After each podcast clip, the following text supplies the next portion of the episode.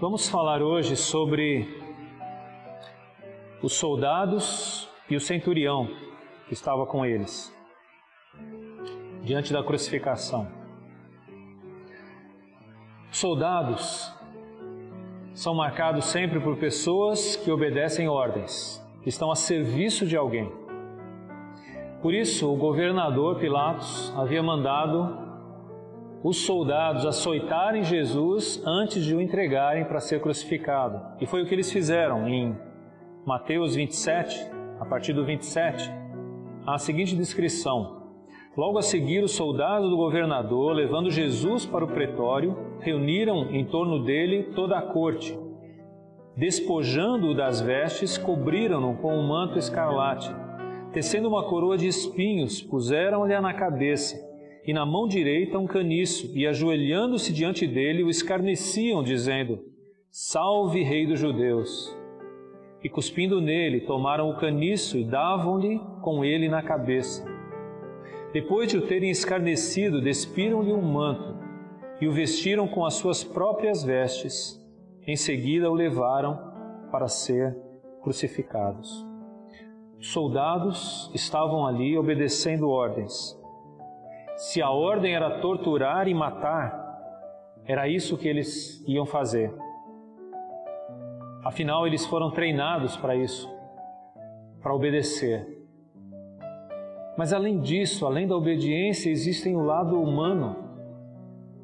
E o lado humano, segundo a palavra de Deus, não é muito bom em cada um de nós. Por isso, com toda aquela influência naquele meio, eles fizeram além de torturar, eles zombavam de Jesus. Depois daquilo tudo, eles levaram Jesus e o crucificaram. E ficaram ali, de guarda, alguns deles, observando aquelas horas diante de Jesus, pelo menos três horas, as últimas três horas de Jesus, eles estiveram ali muito perto a maneira como eles viam a Jesus naquelas três horas mudou. Eles reconheceram que aquele homem que eles haviam crucificado não era só um homem. Veja em Mateus, no mesmo capítulo, versículo 54, ele diz assim: O centurião e os que com ele guardavam a Jesus, vendo o terremoto e tudo o que se passava, ficaram possuídos de grande temor e disseram: Verdadeiramente, este era Filho de Deus. A opinião desses homens mudou completamente diante daquilo tudo que tinha acontecido, a crucificação, dos sinais, de tudo que acontecera. Diante da morte de Jesus, eles mudaram.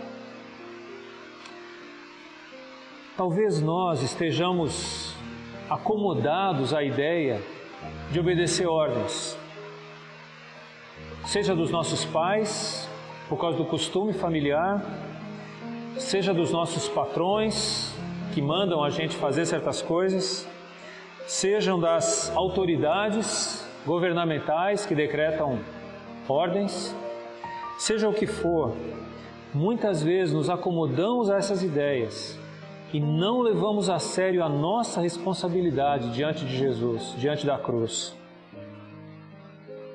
Mas eu tenho que lembrar que todos nós, um dia, prestaremos conta diante de Deus, não pelo que os outros nos mandaram fazer, mas por nossas próprias atitudes e ações. Um texto muito conhecido do Evangelho, Jesus diz assim: Portanto, todo aquele que me confessar diante dos homens, também eu o confessarei diante de meu Pai que está nos céus. Mas aquele que me negar diante dos homens, também eu o negarei diante de meu Pai que está nos céus. Você reconhece que Jesus é o Filho de Deus? Você reconhece e confessa Jesus abertamente na sua vida? Jesus é Senhor para você? A cruz tem que significado na sua vida? Para aqueles soldados que se arrependeram, reconheceram esse é verdadeiramente o Filho de Deus. E para você, quem é Jesus?